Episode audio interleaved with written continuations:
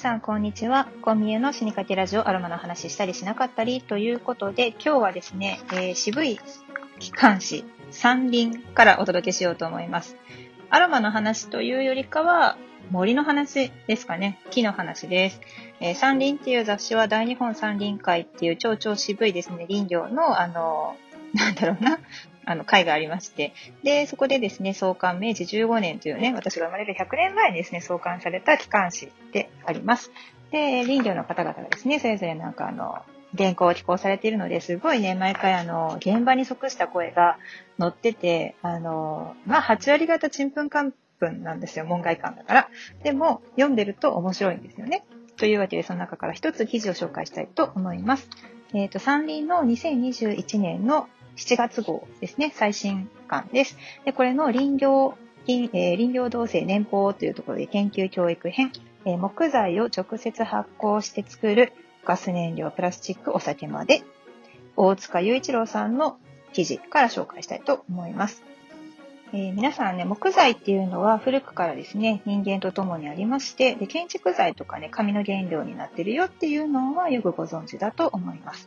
でも最近ですね、ペーパーレス化が進んで紙の需要が減少しているので、あんまり紙売れなくなったよっていうのと、あと燃料用のチップにするっていう需要ってね、最近耳にすることも増えたんじゃないかなと思います。よく間伐材をですね、まあ、割り箸とか木工品にするだけじゃなくって、え、チップ、燃料用のチップにして売るっていう方法ですね。でもこれってね、需要が高まってるんですけど、付加価値があんまりないって言われてて、そんなに高く売れるもんじゃないんですよね。うん。なので、あの、国産材の素材価格、まあ木ですね、木の価格っていうのは、まだまだ低いままの横ばい状態でありますよというふうに書かれています。まあそうですよね。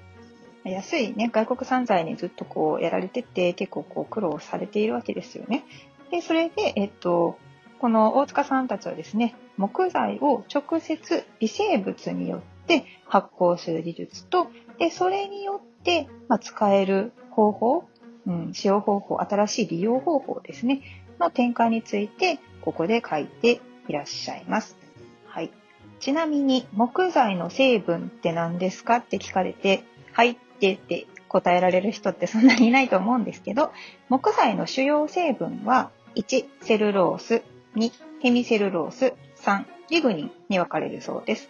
で、これがお互いに結合して細胞壁をですね、作ってるんですけど、まあ、このですね、リグニンっていうものがですね、結構微生物に分解されにくいポリフェノールなんですね。で、このセルロースとヘミロースがぐにゅぐにゅぐにゅぐにゅとこうくっついている中で、リグニンがその周りを覆っていると。で、それで細胞壁ができてるんですけど、そのせいで、まあ、微生物に分解されにくいから強いわけですよね。ものすごく細胞壁が強い。そのおかげで木材っていうのは、ま100年以上腐らなかったりとか、まあ、法隆寺が未だに残っているっていう理由なわけなんですよね。ただ、あまりにもやっぱり強力なので、分離させるためには、すごいね、あの、熱処理とか、あと薬剤処理が必要なんですね。ただ、熱処理をすると、このヘミセルロースとかリグニンっていうのが変性しちゃうことと、あと毒劇物を使用すると、その後の用途っていうのが限定されるから、で、環境負荷も高いから、あまり良くないよねっていう問題がありましたと。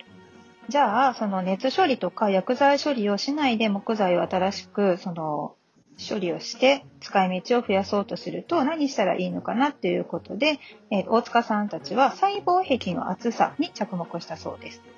木材の細胞壁を電子顕微鏡、いわゆる電源ですね。電源で観察すると、その厚さがだいたい2から4マイクロメートルであることが分かったそうです。で、薄いねっていう、この薄い細胞壁の中にセルロースとかヘミセルロースがリグニンに塗り固められた状態で詰まっているとのことです。だからこの厚さ以下に粉砕することができたら、熱処理とか薬剤処理をしないで、この細胞壁に埋め込まれたセルロースとかヘミセルロースを外に出してあげることができるんじゃないかっていうふうに考えたらしいんですね。でもそのためには、木材をですね、1マイクロメートル以下にまで微粉砕することが必要なんです。もうサラッサラパウダーですよね。で、それで今までの微粉砕技術って木材のね、微粉砕技術っていうのは最高でも5マイクロメートル程度にしかできなかったんですけど、最終的にいろんな機械を試してみて、たどり着いたのが、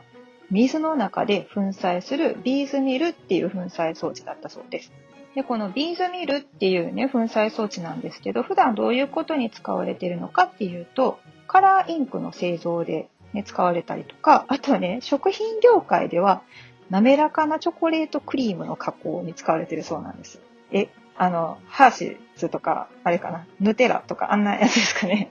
いや、食品をね、あの、こう、製造するような機械、木材に使うってなかなか大胆ですよね。で、実際にあの使ってみたんですって。そしたら、その、確かに微粉砕するのには成功したんだけれども、あの、セルロースとかセミセミ、あ、もう言えてない。セルロースとかヘミセルロースとかって水を吸ったら、こう、膨らんでドロッドロになるんですよ。全体がもうドロッドロになって処理が進まないと。で、こういう問題をまたね、木材をいつ投入すんねんとか、いろんな条件を調節したら、あの、割とね、いい感じにできたそうですよ。で、できるも、できたものを木材スラリーって呼ぶんですって。スラリーって何やろうっていう感じなんですけど、もうね、ここでこう私もわからない単語が出てくるわけですよ。で、こういう方法のことを湿式ミリング処理と呼ぶことにしたそうです。湿式ミリング処理ね。で、このドロッドロになった木材スラリもベロベロのゲル状なんですけれども、そこに酵素で、あの分解酵素ですね。セルラーゼとかヘミセルラーゼっていう、なんやこれアミラーゼかいみたいなね。そういうやつを入れると、この木材のあのサラサラの分解された液、液体になるんですよね。で、この液体のことを木材透過液っていう風に呼ぶことにしています。で一番の特徴は、この四式ミリング処理を行って取れたこの木材透過液っていうのは、あの、毒性の強い薬剤とかを一切使ってないので、微生物が発酵することができるんです。つまり、微生物さんたちに悪いことがないってことですよね。で、この湿式ミリング処理をして、取れた木材スラリーから分解酵素を入れて、サラサラになった木材透過液を使って、メタン発酵をさせたんですって。で、メタン発酵させたら、そこからメタンガスがちゃんと取れて、で、そのガスはちゃんと使えるガスであったということなんですよね。これすごいですよね。で、その取れた分っていうのが、バイオガス製造量なんですけど、杉の木材が1キロ、1日に1キロを投入して、だいたい1日に416リットル取れたんですって、バイオガスが。で、この時のえっと、メタンの濃度っていうのが58.5%で十分ね、あの、燃える、直接燃焼可能なバイオガスが得られることが明らかになったとのことです。へー。まあ今ね、あの、杉が余っているからっていうので、こう様々なところで問題になっているので、まず杉っていうのが出てきているんですけれども、別にこれ杉だけじゃなくって、ケヤキとかコナラとか赤松でも問題なくメタン発酵できるんですって。まあ、針葉樹、紅葉樹問わずできますよっていうことですね。で、さらに面白いのが、この発酵残差ですね。発酵させた残差のリグニンから化学分解で芳香属混合物を作って、組み換え微生物発酵によって PDC を製造。はい、もうこの辺で全然わからないよっていう方いらっしゃいますよね。私も、私も言うても、うーん、そうなのっていうぐらいしかわからないんですけど、あの、要するにこの発酵の残差液を使ったら、成分解性のあるプラプラスチックを作ることができるんですよね。バイオプラスチックって呼ばれているものなんですけれども、そしたらですね、まあ、今現状問題となっているマイクロプラスチック問題にも貢献できるんじゃないかというふうにおっしゃっています。すごいですよね。だから木材から、まあ、粉粉にすることによって、えー、バイオガスを作ることができますと。で、バイオガスを作ったうちに、その発酵残渣からバイオプラスチックも作ることができるよと。で、また一つ面白いのが、この続きなんですけれども、この湿式ミリング処理ってさっきあの私が言ったように、そのチョコレートとかをね、作るような機械で作ってるんですよ。だから、あの、食品にもあの応用できるんちゃうかっていうことで、森林総研の方々がですね、わざわざ試験種類製造免許を取って、でですね、木材を原料に食品用の酵素と、あと醸造用の酵母を加えて、アルコール発酵できへんかと。で、そしたら、なんと、原料のその木の特有の香りがするアルコールの製造に成功したとのことです。ねえ、面白いですよね。アルコール取れちゃいましたよ。木の、木のお酒ですよ、木のお酒。ね。で、杉材から、あの、製造した醸造アルコールは杉の香りがして、で、桜剤からは、あの、桜餅を連想させる香りって書いてあるね。まあ、クマリンのね、香りですよね。で、白樺からは酸味を感じさせる爽やかな香りが取れたんですって、アルコールが。で、その白樺の蒸留アルコールにおいては、あの、醸造アルコールの酸味とはまた違って、甘くて芳醇な香りが感じられたって書いてるんですよ。もうめっちゃ匂い嗅いでみたいですね、私ね。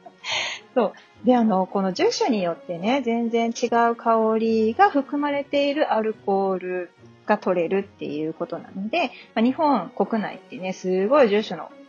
多いんですよ。木の種類が。だから1200種類ぐらいはあるって言われてるんですけど、それぐらいバラエティに富んだアルコールっていうのが作れる可能性が出てきたわけですよね。で、ただ、まあ、人類のですね、歴史の中で、この木を直接発酵させてお酒をですね、飲んできたっていう歴史がないので、えっ、ー、と、人体大丈夫っていうことで、今現在ですね、森林総研では、まあ、木のお酒を人間が飲んでも大丈夫かっていうことで、その安全確認をしてるらしいですね。うん、まあこれ安全確認が取れて美味しいお酒として出てくるんやったら酒飲みのコミュとしてはめちゃめちゃ嬉しいですね。いやどうでしょう。あのー、やっぱりその、昨日、ね、森の手入れをしないといけないということで、その、切り出さないといけない木材、うん、原木があるとして、その原木をどう使っていくのかっていうので、そのまま丸太としてあまり売れないのであれば、こういうふうに加工をして、まあ、商品化をするっていうのも一つの手段ではあるなという感じですよね。で、付加価値がどんどんどんどんついていけば、あの、なんだろうな。まあ、今、その流通している主な商品にとって変わってくる可能性もあるのかななんてふうに思いました。私の方でね、あの、和精油という方法、まあ、木から蒸留をして精油、あるいは方向蒸留水を取るっていう方法があるよっていうふうにこうやってこうワイワイワイワイですね、いろんな媒体で、あの、言ってるだけで、いろんな方がですね、今、興味を持っていただいている状態で、で、しかもタイミング的に今ね、朝ドラがおかえりモネでちょうど森林の話とか、あとはね、森と海の関係だとか、あるいは森林セラピーに関してのことだとか、そういったことが結構一般の方々、その普通に暮らしていても目に入ってくるようになっているので、皆さんにこういうことに関心を持っていただくチャンスなのかなっていうふうに思っています。というわけでね、この山林とかね、なかなかこう読んでる方っていうのは少ないと思うんですけれども、あの、そういうものを読まなくてもですね、えっ、ー、と、例えば、こういうラジオを聴いていただいたりだとか、まあ私もついに始めることになったんですけれども、日本産声優の知識を、あの、基礎からなんですけれども、簡単に学べるようになっている、あの、コースを開講することになったので、そういったものを聞いていただいて、身近に感じていただければ嬉しいです。以上、えー、和製油と自然派系商品の専門店ミューズネストのオーナー、コンミュでした。ではでは。